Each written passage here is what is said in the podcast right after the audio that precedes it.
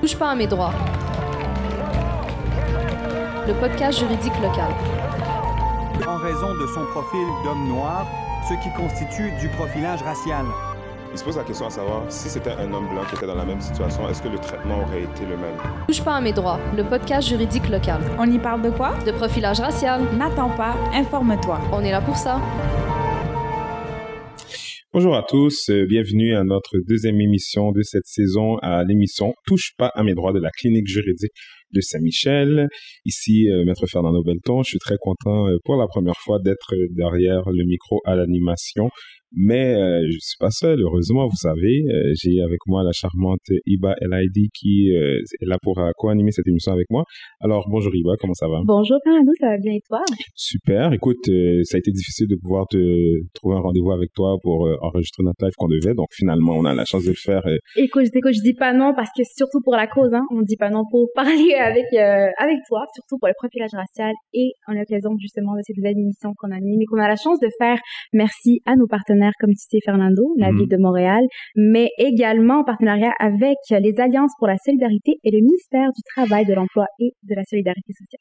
Super. Alors aujourd'hui, c'est une belle émission parce qu'on va recevoir euh, plusieurs euh, candidats à la mairie qui vont être là mhm. pour nous parler un peu de leur plateforme et puis on va leur poser quelques questions qui sont en lien avec euh, la question du profilage racial, de la sécurité à Montréal, voir euh, quelles sont les solutions qu'ils aimeraient apporter par rapport à ça, puis aider, essayer de vous éclairer, vous qui êtes à la maison, pour euh, savoir, bon, pour qui voter, si ces enjeux-là, bien entendu, sont des enjeux qui sont importants pour vous. Euh, alors, on reçoit qui, Iba? Oui, alors on va recevoir Patrice César, qui est euh, du Parti Courage, conseiller de ville de, de Côte-des-Neiges, ainsi que Monsieur Josué Corville de Ensemble Montréal, conseiller de ville euh, à Saint-Michel par extension. Alors, comme tu sais, Fernando, euh, le profilage racial, c'est un sujet de l'heure, mais c'est une réalité de toujours, puis il y a eu énormément d'évolutions dans le sujet. Mhm. Tout d'abord, on commence à plus en plus reconnaître justement son existence, mais toi aussi, Fernando, tu as énormément contribué euh, au sujet parce que tu as été le premier à donner un cours sur le profilage racial à l'Université d'Ottawa cet été. J'aimerais que tu nous parles un petit peu plus euh, de cette expérience. C'est une première. Euh, J'imagine que c'est toute une fierté pour toi en tant qu'avocat, mais aussi en tant qu'une personne qui travaille fort pour euh, le clinique juridique Saint-Michel. Donc, euh, parle-nous un peu de ce cours. Comment ça a été? Écoute, euh, tout d'abord, ben, merci pour tes, tes bons mots. C'est bien gentil. il faut quand même comprendre que ce cours-là, c'est vraiment une, c'est un travail d'équipe, comme à mhm. peu près tout ce qu'on fait ici à la clinique juridique. L'idée nous est venue, en fait, on était moi, Rita, euh, Edine, quelques membres, on était environ cinq ou six membres, on était, on avait eu euh, le contact de Madame euh, Marie-Ève Sylvestre, qui est la doyenne de l'Université d'Ottawa, euh, via Edine Grand-Pierre, qui à ce moment-là qui était coordonnatrice euh, du comité, qui voulait nous rencontrer pour voir comment on pouvait allier nos forces à la clinique et l'université pour créer quelque chose. Et puis Rita a lancé cette idée-là lors de cette rencontre-là de pouvoir peut-être faire une école d'été. Et on était au mois de janvier 2021. On, on y réfléchissait, mais je te disais, je te dirais que pas le mois de janvier. On était au mois environ de, c'était pas le mois de janvier, décembre, octobre. Mhm. Donc, ça fait environ un an. Euh, donc, on, on, pensait à quelque chose peut-être pour 2022. On était en train de regarder les possibilités. Puis, euh, moi et Rita, on a travaillé sur euh, un premier euh, plan de cours qu'on a soumis à Madame Sylvestre au mois de janvier. Et lorsqu'on lui a remis, elle a beaucoup aimé l'idée. Puis, je te dirais qu'en l'espace de quelques semaines, le tout s'est monté. Elle m'a proposé d'enseigner le cours. Puis moi, ça me faisait très plaisir de pouvoir le faire. Surtout parce qu'à la clinique, on a déjà cette culture-là parce que on donne beaucoup de formations sur le sujet. Euh, Pour qu'il y aussi de, exactement, parler. Avec les bénévoles, mais aussi avec le comité profilage racial. Puis, euh, le cours en tant que tel a eu lieu du 15 juin au 25 juin, puis c'était vraiment une expérience. Ouais, comment ça a été aperçu par les étudiants? Est-ce qu'on a on a vu une certaine volonté de comprendre euh, le sujet? Ben, tu sais, je pense qu'il y a le cours a attiré un certain type d'étudiants. Donc, qui sont déjà dans l'activisme un petit peu dans. Pas nécessairement dans l'activiste, mais une des choses qui que j'ai commencé en leur disant, ben ce cours-là c'est pas un cours où est-ce qu'on va essayer de regarder est-ce que le profilage racial existe ou pas. On part de la prémisse que c'est un problème, que ça existe, et on l'angle n'était pas activiste. J'ai beaucoup insisté là-dessus. C'était un angle vraiment juridique. Mm-hmm. parce qu'on a beaucoup de, de batailles juridiques à gagner pour faire en sorte que cette cause-là puisse gagner du terrain. Donc la lutte contre le profilage. Puis euh, les étudiants ont été j'ai eu un groupe vraiment merveilleux extrêmement comme qui participait qui aimait le sujet. Est-ce que tu étais un professeur exigeant euh, Fernando? Est-ce que tu Exigeant, je sais pas. Euh, je peux te dire que le cours était difficile, les Mhm. étudiants me l'ont dit. Euh, la matière était dense parce qu'on avait 10 jours euh, pour pouvoir voir beaucoup de sujets. Puis il faut comprendre que quand on parle de profilage racial, il faut naviguer dans plusieurs domaines de droit, de droit pénal, criminel, la responsabilité civile, le- la responsabilité professionnelle, la déontologie plus tard, comme son droit de la personne. Donc, on, on navigue à travers beaucoup de domaines de droit. Puis la chose la plus difficile pour moi, c'était de trouver un angle, le, le right angle, pour pouvoir s'assurer que même si on travaille dans plusieurs domaines de droit différents, qu'il y a un fil conducteur qui arrive à, à guider tout ça. Mais tu sais, j'ai quand même eu, euh, j'ai même des certains étudiants qui ont coulé euh, une ou deux évaluations, une, évaluation qui m'ont dit, malgré qu'ils ont coulé, ils ont, ils ont trouvé que c'était le meilleur cours qu'ils ont eu jusqu'à maintenant pendant leur parcours.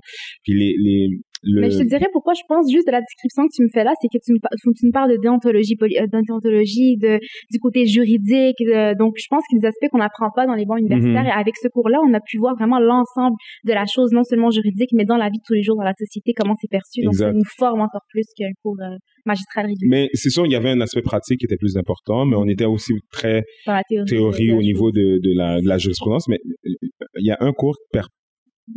Particulièrement qui m'a qui m'a marqué, puis je pense qu'il a marqué les étudiants, euh, c'est celui où est-ce qu'on a vu le droit des victimes Mhm. et qu'on a invité deux victimes de profilage racial à témoigner.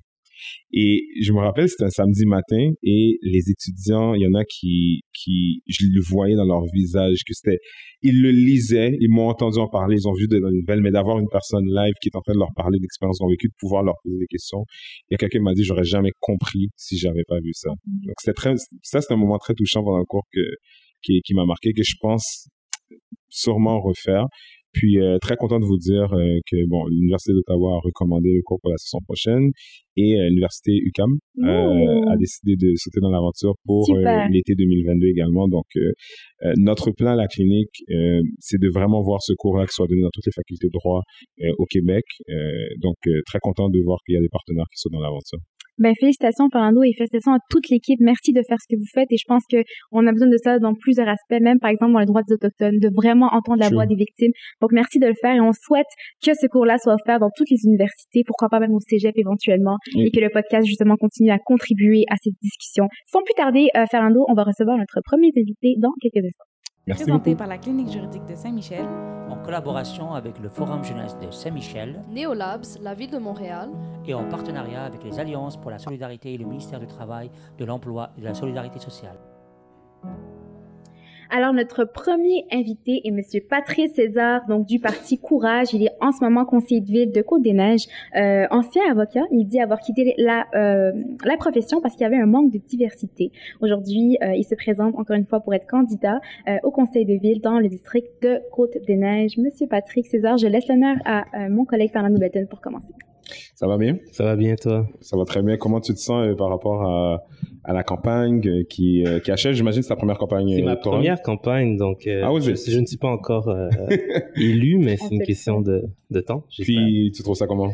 Écoute, c'est des, hauts et des bas. Mhm. C'est vraiment... Euh, c'est pour la première fois, j'ai l'impression de pas travailler.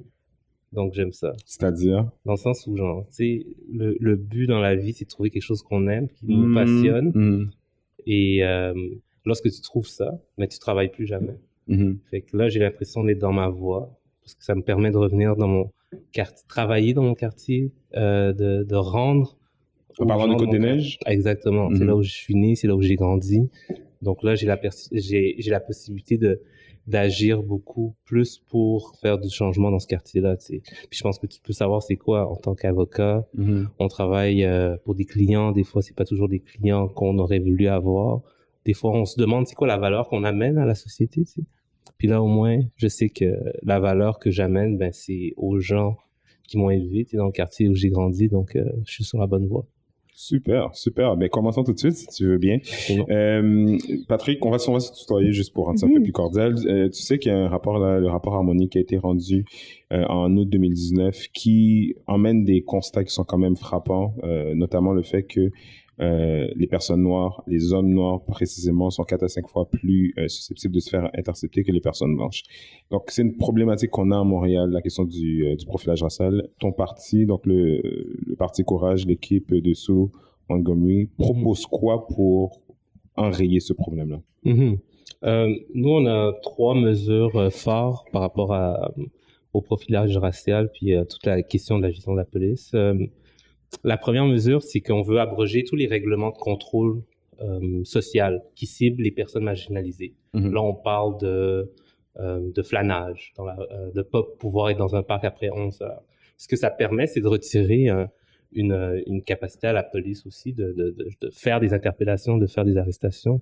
Alors que si tu es dans la rue, si tu es un jeune, justement, un jeune noir, dans la rue après une certaine heure, mais c'est peut-être qu'il y a des problèmes à la maison. C'est peut-être que euh, il y a des situations où tu te sens pas à l'aise. Donc, euh, Peut-être que tu as le droit aussi. Absolument, ça. Donc, euh, nous, on pense que c'est, c'est, ça veut pas dire que tu pourras, tu pourras continuer à faire du bruit après une certaine heure. Là, on parle de pollution, euh, de, de, de, de, vivre ensemble, de, Mhm. pollution, donc euh, sonore, tu sais. Donc, euh, ça, on pense que si tu es dans un espace public après une certaine heure, ben, ça devrait pas être une raison pour te faire arrêter. Et euh, un jeune, une personne autochtone, euh, a beaucoup plus de chances de se faire interpeller.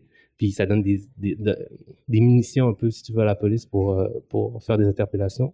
Une autre... Je- euh, ouais, si, tu permets sur cette question-là, je, je sais que les, moi j'ai beaucoup critiqué tout ce qui a rapport au, au règlement sur les incivilités là, qui a Mhm. été euh, adopté au début des années 2000 par la ville de Montréal.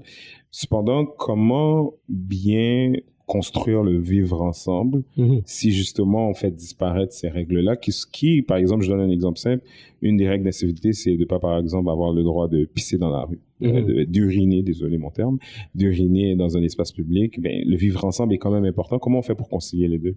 C'est blanc.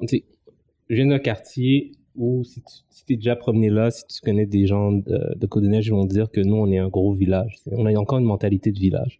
Et une des choses les plus importantes dans, en Côte-des-Neiges, parce qu'on est tellement différents, on a tellement de perspectives différentes, on vient de milieux, d'expériences différents, c'est euh, la bienveillance. Donc, chacun est le gardien de l'autre.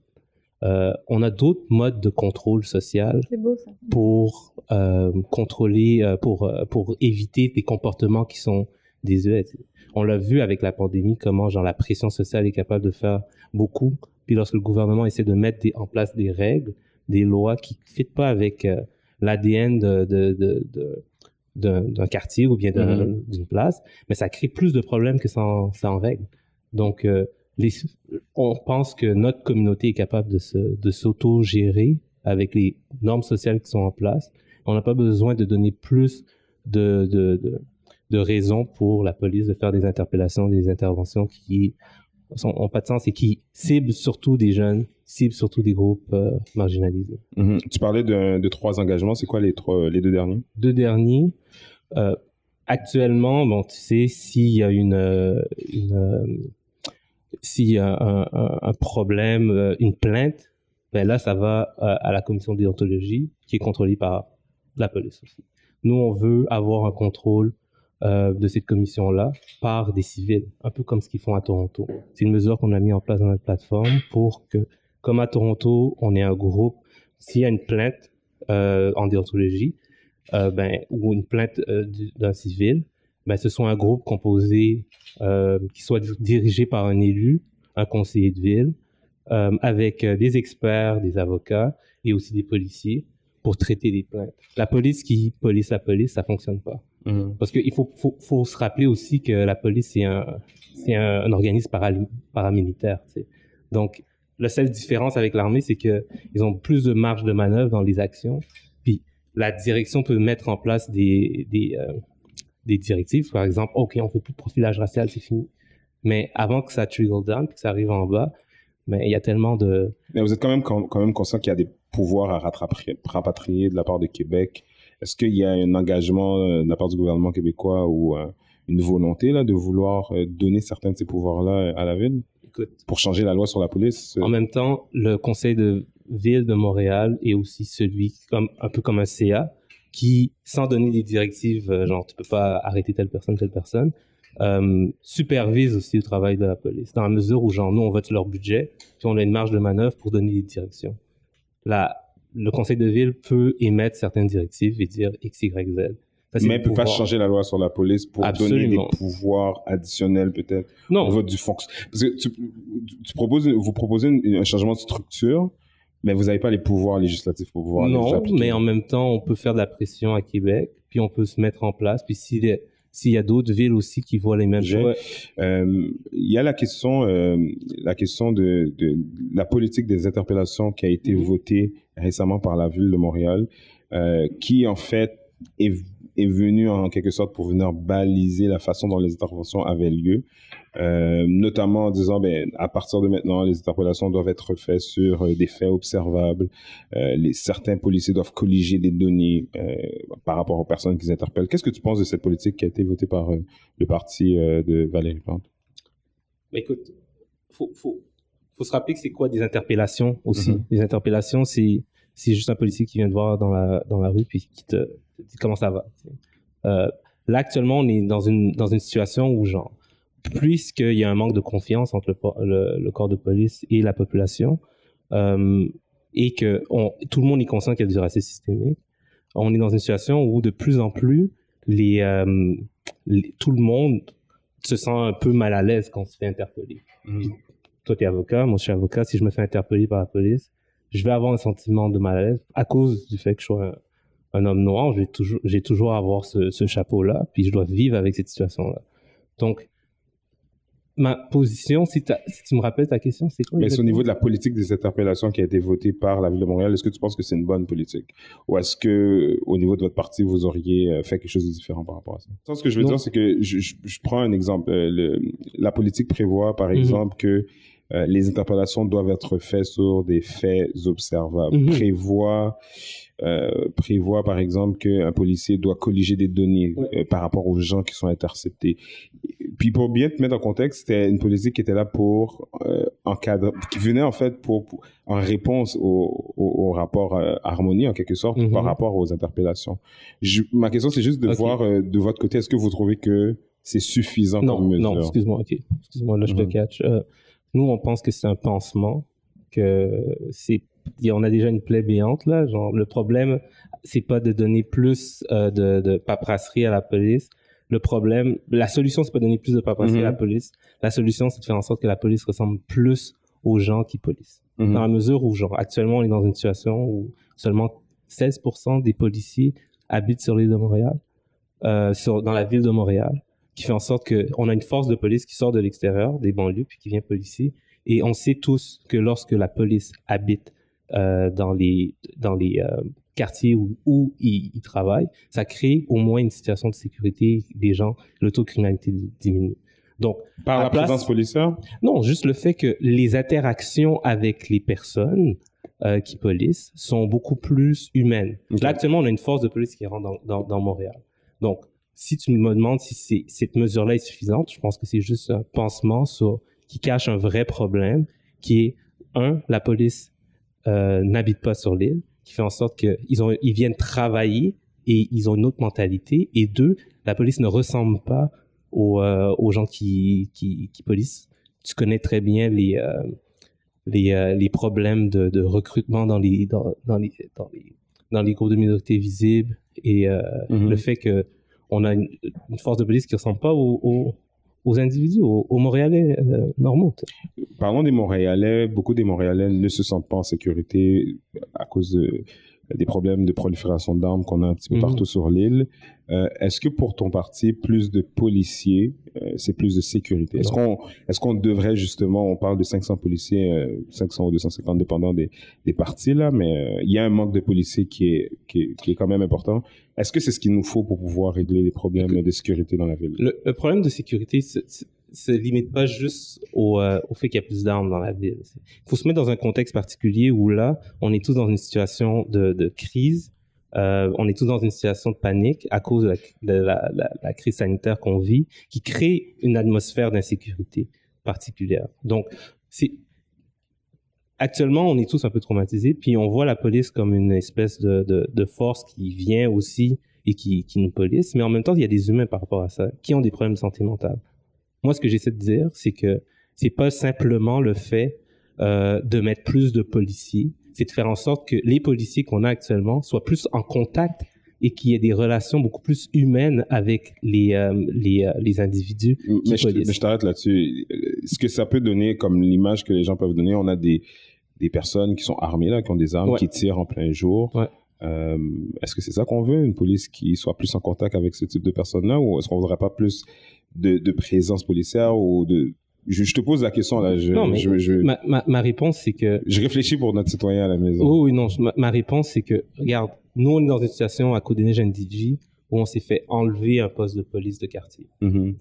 Et les gens dans Côte-des-Neiges NDG, surtout dans NDG, veulent avoir ce poste de police là, de quartier pour avoir une police de proximité. S'ils ont des problèmes, au moins ils se sentent en sécurité. Ok? Ça veut pas dire nécessairement avoir plus de policiers, c'est avoir un accès beaucoup plus facile à, ce corps-là. Personnellement, mon, point de vue, c'est que il faut arrêter de croire que plus de police, plus de d'armes va pouvoir euh, combattre plus d'armes aussi.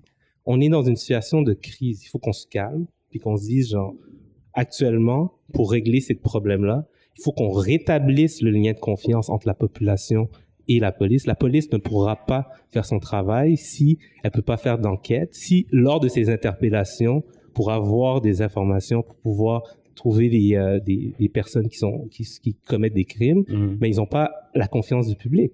C'est la base même du, du, du travail de policier. OK.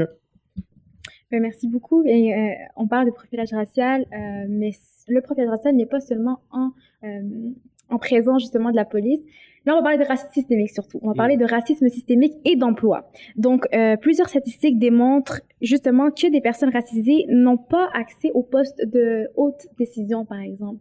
Qu'est-ce qu'on peut faire? Qu'est-ce que votre parti propose au-delà de l'accès à l'emploi au sein de la ville de Montréal pour remédier à ces contraintes-là? Parce que c'est quand même une réalité que plusieurs jeunes, et tout à l'heure, vous avez parlé de l'ADN de la ville, notamment Mhm. la ville de Montréal qui est remplie de ces jeunes euh, de, de diversité. Alors, qu'est-ce qu'on peut proposer comme solution? Euh, nous, on a une politique où on essaie de développer une économie locale Mhm. en faisant en sorte que notre, euh, ce qu'on appelle le procurement, donc toutes les, euh, toutes les, euh, les, les verres d'eau, les, les choses qu'on doit payer à la ville, on s'assure que ce soit genre face à face, rouler l'économie locale, puis qu'on qu'on qu'on s'assure que nos communautés puissent bénéficier des services qu'on donne. L'autre truc que nous, on a mis en place, c'est euh, notre mairesse a décidé de faire en sorte que son, euh, son équipe, ce, ce sur quoi elle a un contrôle, soit issue de la diversité. Euh, on essaie de pousser la fonction publique aussi à faire la même chose. Mais il faut voir aussi qu'un élu a une certaine limite d'action dans la mesure où nous, on est un CA, on peut pas dire à notre DG, il va falloir que tu engages telle, telle, telle, telle personne, parce que c'est un pouvoir de gérance, il doit avoir une certaine indépendance aussi. Mais on essaie de pousser à mettre en place des politiques qui font en sorte que on veut avoir certains quotas et on veut pousser ces quotas-là. Euh, L'autre truc, c'est regarder notre équipe. Nous, on a une équipe composée pour Côte des Neiges euh, de un homme noir, une femme noire, une femme euh, philippine. Dans la mesure où on représente beaucoup plus la diversité du quartier euh, et on veut, on veut lancer le message que ça commence par le top. Donc, les élus sont diversifiés, ressemblent au quartier euh, qu'ils administrent.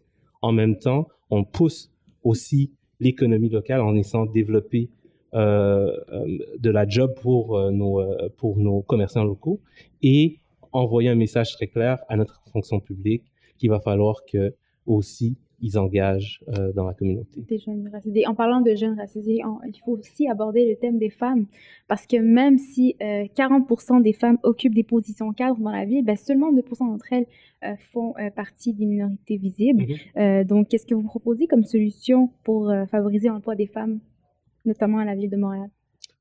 Comme de la même manière où on essaie de pousser beaucoup plus euh, euh, de, de, de, personnes de couleur, de personnes racisées à avoir euh, des postes de direction, on essaie de pousser beaucoup plus les femmes. Je suis dans un parti où euh, je suis une minorité non seulement visible, mais je suis le seul homme sur cinq avec cinq femmes qui se présentent. Et ces, femmes-là ont des, des visions féministes assez fortes. Et elles-mêmes, sans nécessairement euh, avoir mis des, quotas particuliers ou bien des quotas particuliers dans la plateforme, savent déjà que l'entourage euh, et l'énergie qui essaie de développer, c'est de pousser beaucoup plus de femmes à faire des changements. Regardez sous Montgomery qui est obligé de se, battre pour euh, prouver son intégrité. Quel message ça envoie à nos filles aussi, dans la mesure où on a une femme qui essaie de, développer un poste de pouvoir, et euh, même avant les élections, on empêche on essaie de lui dire non, vous êtes, vous êtes indigne d'un poste euh, de, de, mairesse d'arrondissement. Mm-hmm. Donc, il faut voir aussi que on est dans un système qui est contrôlé par des hommes, des hommes blancs, et juste le fait d'avoir une représentation euh, majoritairement de femmes dans un conseil dans un, euh, un conseil d'arrondissement, euh, ça envoie un message clair et ça change, ça change beaucoup. Donc, vous, vous, parlez de représentativité en tant que première étape, mais on espère qu'on aura vraiment euh, à faire pousser justement ces choses-là, surtout dans la gouvernance. Euh, maintenant, un petit peu un dernier, un dernier thème. Euh, tout à l'heure, euh, Maître Belton a parlé du rapport harmonie, mais là, j'aimerais qu'on parle de la commission Vien qui est vraiment venue mettre le terme systémique quand on parle de discrimination, notamment face aux communautés autochtones. Mm-hmm. Pensez-vous de, de, manière générale et également en, rapport avec les communautés autochtones, que mettre justement le mot systémique va venir aider ou outiller l'administration de Montréal euh, pour contrer les problèmes de racisme systémique et de profilage racial. Absolument. Tout euh, processus de réconciliation, ça commence par nommer les choses mm-hmm. et euh, admettre lorsque on s'est trompé. Euh, surtout lorsqu'on est dans une position de pouvoir, c'est très difficile d'admettre qu'on a eu tort ou qu'on a toujours été dans une tangente qui était, euh, qui était, qui était la mauvaise. Donc, euh, moi, j'invite le plus d'élus possible, que ce soit au palier municipal, euh, provincial et fédéral, à reconnaître le racisme systémique comme une première étape et à établir vraiment un dialogue constructif avec les Premières Nations. D'accord, ben on vous remercie beaucoup, Fernando. Je ne sais pas si tu veux ajouter quelque chose. Ben, merci beaucoup de ta présence. Puis euh, bon succès pour tes élections. Peut-être une dernière chose, qu'est-ce qu'on peut dire aux jeunes qui hésitent souvent à aller voter, voter euh, en général, pas, nécessairement pour ton parti, mais en général aux élections municipales, euh, et de l'importance d'aller voter, surtout quand des sujets comme ceux-là qu'on aborde aujourd'hui nous touchent? Que, euh, nous, on a écrit notre plateforme qu'on essaie de militer pour que le vote soit euh, au municipal diminué à 16 ans, parce qu'on croit que lorsque ce soit juste des adultes qui euh, prennent des décisions pour des jeunes, euh, ça, c'est une vision paternaliste. Ce que j'envoie comme message à n'importe quel jeune qui vient d'avoir 18 ans, qui veut voter pour la première fois, c'est c'est la première étape, selon moi, pour un engagement citoyen. Et je sais que nos élus n'ont pas été à la hauteur jusqu'à présent, dans la mesure où ils nous ont trop longtemps euh, promis plein de choses et pas assez livré. Mais euh, ça commence par établir ce dialogue-là. Donc, aller voter, c'est un acte citoyen, mais ça ne se limite pas à ça. Il faut s'engager euh, dans les causes qu'on croit. Il faut aussi s'engager dans les, dans les partis, si on veut. Euh, apprendre à débattre, euh, militer, tout ça, c'est important. Mais le vote est là où euh, se, se, se, passe le vrai pouvoir. Puis je veux juste finir sur un point. Pendant la pandémie, lorsque tout a commencé à tomber, on s'est tous tournés vers une seule instance. On pensait que les entreprises allaient nous sauver. On pensait que les OBNL, les, les NGO allaient nous sauver. C'est pas vrai. On s'est tous tournés vers nos politiciens, vers nos, euh, vers nos euh, dirigeants. C'est là où la force de, du politique montre que le politique met la, la, table pour que tout puisse pour que tout puisse exister. Donc n'importe jeune doit avoir une vision, doit pouvoir euh, mettre sa voix, puis parler puis dire qui, qui devrait les gouverner. On vous remercie beaucoup pour votre présence. Merci beaucoup, Fernando. Fernando et j'aimerais également remercier nos partenaires, encore une fois, la Ville de Montréal, mais également les Alliances pour la solidarité et le ministère du Travail, de l'Emploi et de la Solidarité sociale. Merci également à Néolab, notre coordonnatrice Nina, et euh, avec nous, notre avocat coordinateur, donc euh, Maître euh. Merci. Présenté par la Clinique juridique de Saint-Michel, en collaboration avec le Forum jeunesse de Saint-Michel, Néolabs, la ville de Montréal, et en partenariat avec les Alliances pour la solidarité et le ministère du Travail, de l'Emploi et de la Solidarité sociale.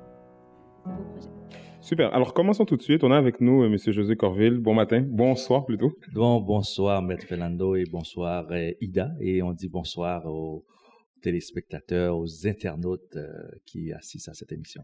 Comment vous vous sentez? Je sais que ben la campagne ça doit être quand même éreintant comme euh, comme rythme. Comment ça se passe pour le dernier droit? Donc ça va, donc ça va bien. Évidemment, on commence tôt le matin, on finit tard le soir. mais euh, c'est quand même très, très important de, de rencontrer nos citoyens sur le terrain et surtout euh, d'être à l'écoute. Mhm. Vous êtes conseiller de ville pour euh, l'arrondissement Villeray, Saint-Michel, Parc Extension, euh, un arrondissement qui a des problèmes de profilage racial quand même qui sont euh, importants. Vous savez déjà, on en a largement parlé dans cette émission-là, mais dans les médias, cette statistique qui ressort du rapport Harmonie concernant le fait que euh, 4 à 5 fois, les, les personnes noires sont 4 à 5 fois plus susceptibles de se faire intercepter par la police que les personnes blanches. C'est un problème qui est quand même assez important. Votre parti politique, est-ce que vous pouvez nous parler un petit peu des solutions qu'il propose pour enrayer la problématique euh, du profilage racial? Donc, tout d'abord, il y avait eu une, euh, politique euh, sur le profilage que la police avait présentée. Et quand ce document est apparu, Ensemble Montréal avait certes applaudi, mais pour nous, le, document manquait de mordant. Et à l'époque, Projet Montréal avait, avait pas vu les choses de la même façon que nous. Mhm. Mais au fil du temps, euh, nous, on a sorti euh, des points particuliers, puis euh, je vais vous en donner. C'est que pour nous, il faut que les fiches d'in- d'interpellation soient automatiques. Il fallait réduire la possibilité de choix discrétionnaire des policiers pour les interpellations et les baser sur, une, sur un besoin réel, inclure les sanctions dans la politique, rajouter les termes profilage racial pour les bannir explicitement, consigne pour les modalités d'enregistrement et de l'appartenance raciale perçue, suivi de la plaque de l'application de la politique. Mais toutefois, et au niveau de la commission sur la sécurité publique, euh, ils ont adopté tout- toutes nos suggestions et même au niveau du conseil municipal, ça a été déposé. Maintenant, et c'est au SPVM, euh, donc disons comité exécutif, d'accompagner le SPVM dans cette démarche pour que pour qu'on puisse euh, atténuer cette problématique, dire que euh, le profilage racial a priori pour certains n'existe pas, c'est une Mhm. aberration. La seule chose qui peut être, euh, qui me vient à l'esprit, c'est c'est le fait que beaucoup des solutions, parmi celles que vous venez de, de présenter, remet la solution du profilage racial entre les mains des policiers. Dans la mesure où est-ce que ce sont les policiers de manière générale qui profilent, comment on peut les faire confiance pour être, tandis qu'on sait que certains d'entre eux sont le problème, comment peut-on les faire confiance pour également être la solution? Je comprends qu'on peut dire qu'ils font partie de la solution, mais remettre en fait l'exécution des solutions entre les mains de ceux qui perpétuent cette problématique-là, est-ce que vous ne trouvez pas que c'est un peu problématique? Donc, pour moi, il y a certaines étapes, il y a certains éléments à mettre euh, en lumière. D'abord, euh, tablir sur, sur la formation. Il faut dire également que la police dépend de la ville. Et qui dit ville dit comité exécutif. Donc, moi, je pense, si on va au niveau de, de la formation, euh, si on va à, la- à cette sensibilisation de ces policiers, malheureusement, plusieurs d'entre eux n'habitent pas à Montréal, ne sont pas conscients de certains biais. Il y a des biais qui sont inconscients. Donc, moi, donc, euh, Maître Belton, je pense que un accompagnement d'un comité exécutif euh, Oui, avec, euh, Respectueusement, le comité exécutif n'est pas sur le terrain. Oui, mais dans notre, dans notre plateforme, on prévoit d'inclure le chef de la police dans, dans, dans la machine municipale. Donc, moi, je pense qu'il faut un certain accompagnement et puis aussi, il faut des garde-fous. Des garde-fous qui, euh, qui vont nous permettre d'avoir des résultats probants et tangibles et non avoir des, donc, euh, des paroles en l'air. Mhm. Euh, on, on a un problème qui est quand même important à Saint-Michel. Euh, ben, Saint-Michel et à Montréal de manière Ouais, générale. Il y a une prolifération au niveau des armes à feu. Euh, J'ai beaucoup d'inquiétudes par rapport à ce que j'entends de la part de tout parti confondu, incluant le vôtre, concernant les solutions qu'on veut emmener par rapport à cette problématique-là. Euh, quand je parle des inquiétudes que je peux avoir, euh, ils sont liés avec le profilage, bien entendu. Est-ce que vous pensez, estimez, est-ce que votre parti estime que plus de policiers, c'est l'équivalent de plus de sécurité pour les citoyens? Donc, moi, je pense que il est un fait évident pour tout le monde que la sécurité est une, est une, est une problématique. Présentement, il nous manque 250 policiers. Euh, certes, il faut euh, combler ces postes. Et tout en donnant les moyens à la police, il faut les accompagner. Euh, moi, je, je- Est-ce que les policiers veulent être accompagnés? Est-ce qu'ils vont être d'accord d'être accompagnés? Bon, écoutez, dans le sens que si ils euh, dépendent de l'appareil municipal, Mhm. ils travaillent avec la ville, donc je pense que le, un- le comité exécutif doit donner des directives. Donc, Mais c'est déjà le cas, Monsieur Corville. Bon, mais je pense que le travail n'est pas fait convenablement. Il y a lieu de de de de- De mieux faire. d'améliorer. Mhm. Donc moi je dirais que à part ce volet-là de euh, donc d'accompagner la police, de combler les postes, mais il faut également accompagner tous les organismes jeunesse. Moi j'ai travaillé beaucoup avec euh, plusieurs organismes jeunesse et euh, cer- certains me disent présentement euh, qu'il qu'il- qu'il manque de ressources. Moi, je pense qu'il faut leur donner des ressources, accompagner donc toute la tout le volet transformation qu'on veut avoir au niveau de la police et euh, donc avec ces éléments-là, on peut arriver à euh, contrôler cette euh, situation problématique explosive que l'on vit à Montréal présentement. Mais la solution n'existe pas. Donc, comme dit certains partis, dans le définancement de la police. Mais au- je, je vais peut-être reformuler ma question pour vous aider. Récemment, je suis allé jouer au basket au parc Jean-François Perrault avec ma fille de 7 ans. Et pendant cette période d'environ 30 minutes, euh, non, à peu, à peu près une heure, j'ai joué pendant une heure et puis à trois reprises, il y avait des patrouilles de police euh, qui ont patrouillé le parc, euh, des autos de police qui étaient dans les environs. Puis à un certain moment, je me pose la question, je me dis, pourquoi il y a autant de policiers qui se trouvent dans, le, dans un parc? Euh, C'était un samedi où est-ce qu'il y a seulement des familles qui sont en train de jouer, puis je fais vraiment le tour du parc, puis il n'y a rien de particulier. Moi, ce que je veux savoir, c'est pour vous, comme parti politique, est-ce que c'est ça l'image de la sécurité qu'on veut? C'est-à-dire des policiers qui, en fait, deviennent omniprésents dans notre sphère, euh, de- où est-ce qu'on devrait avoir des, des espaces qui sont euh, de détente.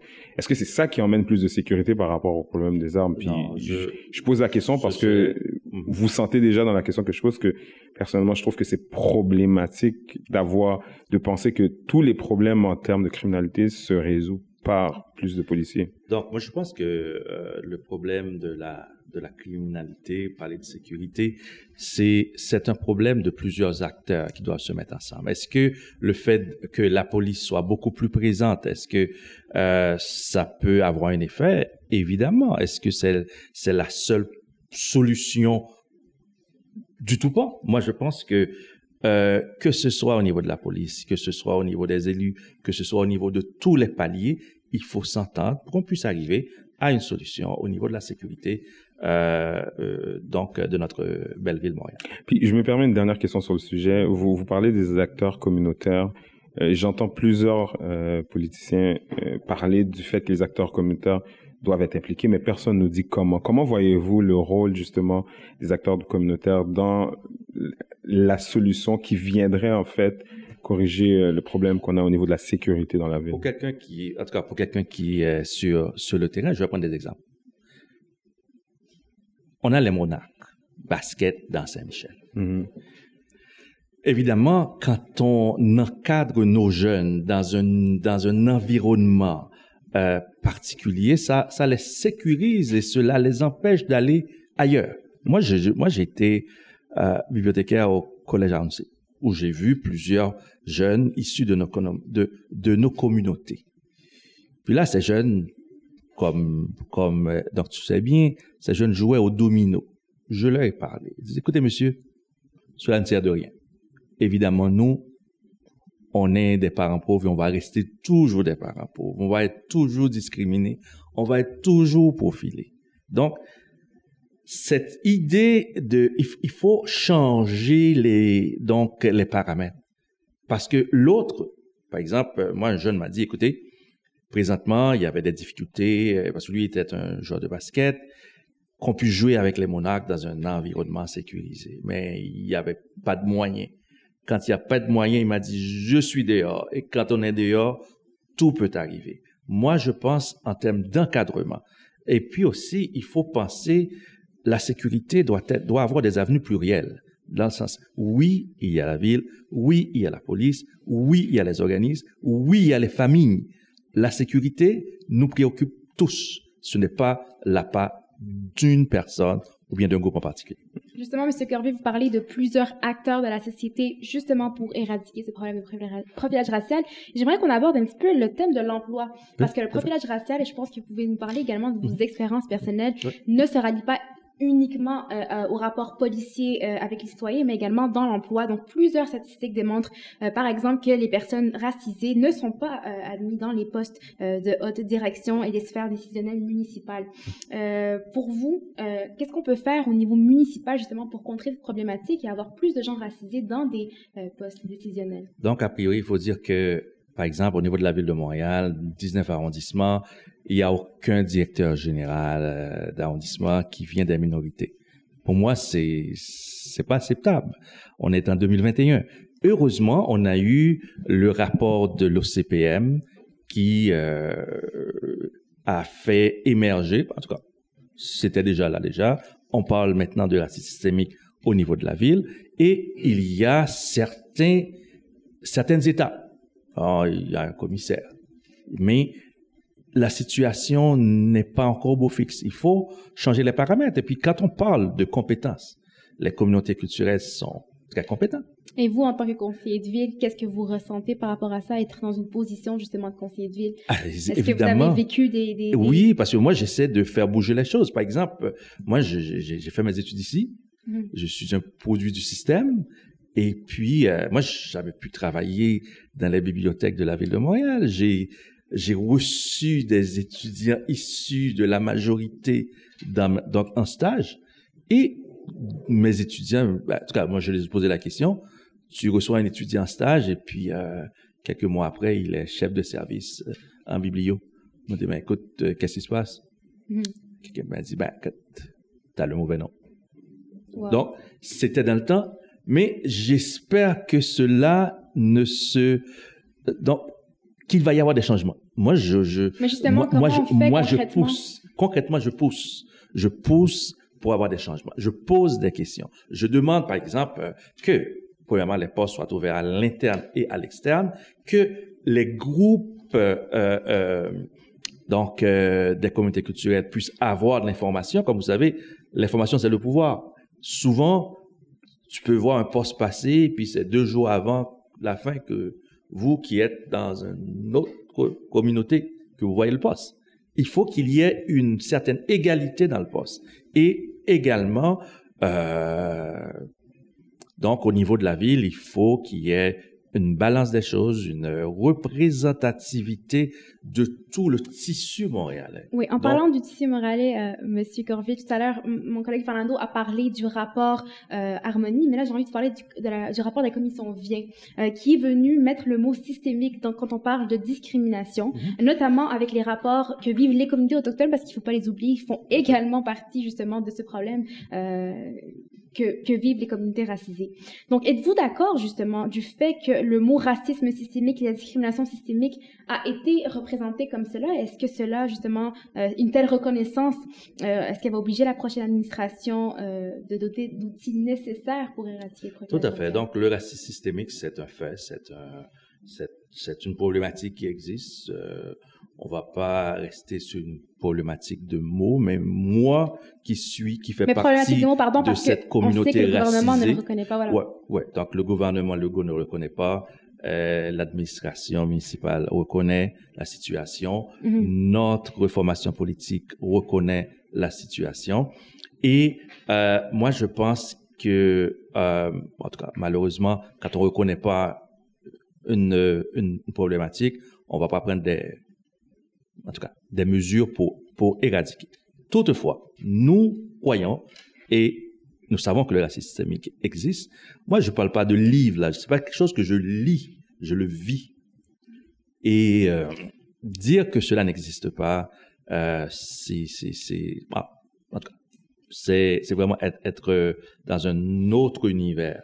Moi, je pense comme l'administration, si euh, notre parti est, monté au pouvoir, il va y avoir euh, des, euh, des faits ou bien des, des moyens tangibles pour, pour voir que est-ce qu'il y a, il y a changement. Présentement, il n'y a aucun directeur. Moi, je pense qu'il faut qu'il y ait une, un- une sorte de programmation euh, pour euh, permettre euh, l'équilibre présentement. Les communautés ne sont pas représentées dans, Dans au niveau des directions.